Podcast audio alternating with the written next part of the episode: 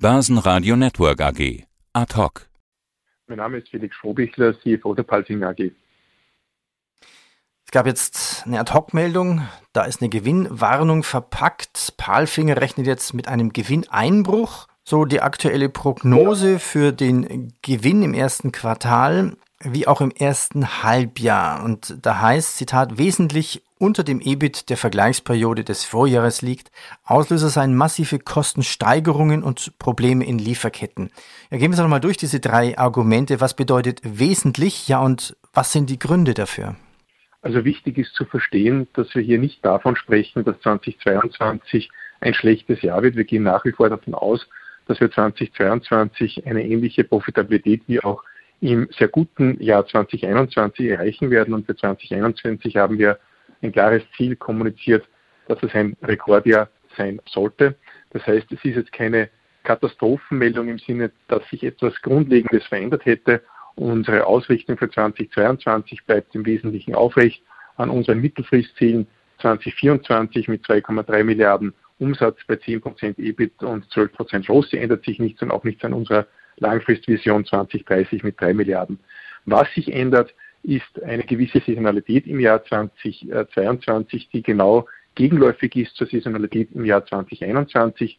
In 2021 sind wir mit sehr, sehr guten Quartalsergebnissen ins Jahr gestartet, nachdem wir noch Materialkosten hatten aus dem Jahr 2020. Diese sind erst dann im dritten Quartal hochgesprungen gemäß der Materialkostenentwicklung. Da haben einfach die Laufzeiten unserer Verträge noch geholfen, hier zu relativ günstigen Materialkosten im ersten Halbjahr 2021 produzieren zu können. Die Kosten sind dann laufend gestiegen im zweiten Halbjahr haben jetzt ihren Peak erreicht. Wir haben naturgemäß diese Kostensteigerungen äh, versucht abzufangen mit Preiserhöhungen. Das heißt, wir haben mehrere Preiserhöhungen mit insgesamt über 10 Prozent am Markt kommuniziert. Die sind teilweise schon wirksam geworden, teilweise werden sie erst wirksam. Und die, die Tatsache, dass wir ein ausgezeichnetes Orderbuch haben von etwa sieben Monaten, ist in dem Zusammenhang natürlich der Nachteil, dass diese Preiserhöhungen etwas verzögert wirken. Und gerade dadurch, dass mhm. auch die Supply Chain sehr instabil ist, führt das dazu, dass manche Produkte, die schon mit neuen Preisen fakturiert werden könnten, wiederum auch etwas später fakturiert werden können, dass das Volumen nicht ganz so hoch ist, wie es sein könnte. Das, heißt, wenn ich jetzt einmal nachfragen darf, ab welchen Verträgen können Sie selbst Preise erhöhen oder ist das sehr unterschiedlich? Also wir können die Preise grundsätzlich erhöhen, natürlich für neue Aufträge und das tun wir auch. Anders als andere Hersteller haben wir nicht unsere Kunden damit konfrontiert, dass wir erwarten, dass sie für bestehende Verträge, für bestehende Commitments Preiserhöhungen akzeptieren. Und damit heißt das, dass für die nächsten sieben, acht Monate unsere Preise fix eingeloggt sind. Das heißt, unsere Kunden können sich darauf verlassen, dass die Preise, zu denen sie mit Palfinger abgeschlossen haben, auch halten. Jetzt haben sich natürlich hier Kostensteigerungen ergeben, die dazu führen, dass wir das an den Markt weitergeben müssen, aber diese Weitergabe erfolgt aufgrund dieses Orderbuches verzögert. Sie schreiben ja auch massive Kostensteigerungen. Was sind das für Kosten? Welches Rohmaterial ist das? Oder sind es doppelt gemischte Kosten, dass Sie sagen, es sind eigentlich höhere Kosten für Lieferketten? Also es sind viele Arten von Kosten, insbesondere sind es natürlich Beschaffungskosten. Stahl hat extrem angezogen, Transportkosten haben extrem angezogen, sind teilweise aufs fünf- bis sechsfache gegangen der Kosten, die vor äh, diesem Anstieg die, das normale Kostenniveau dargestellt haben.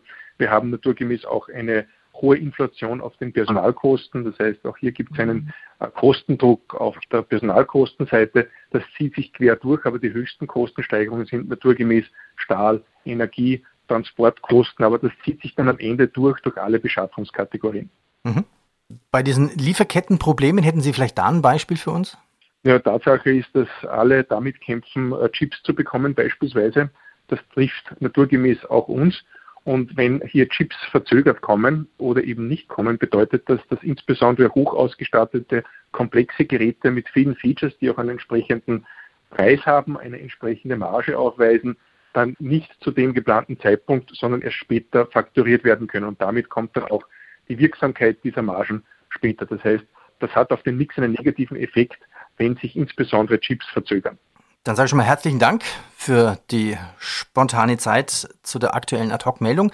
Aber kann ich das so zusammenfassen, trotzdem weiterhin Rekordjahr 2022 voraus oder möglich? möglich jedenfalls. Voraus ist eine große Ansage in Zeiten, wo wir mitten in der Omikron-Welle stehen oder kurz davor. Naturgemäß kann heute niemand sagen, ob nicht in wenigen Wochen wesentliche Zulieferer oder eigene Werke zu stehen kommen, nachdem sich hier das Infektionsgeschehen dramatischer entwickelt als vielleicht derzeit vorhergesehen.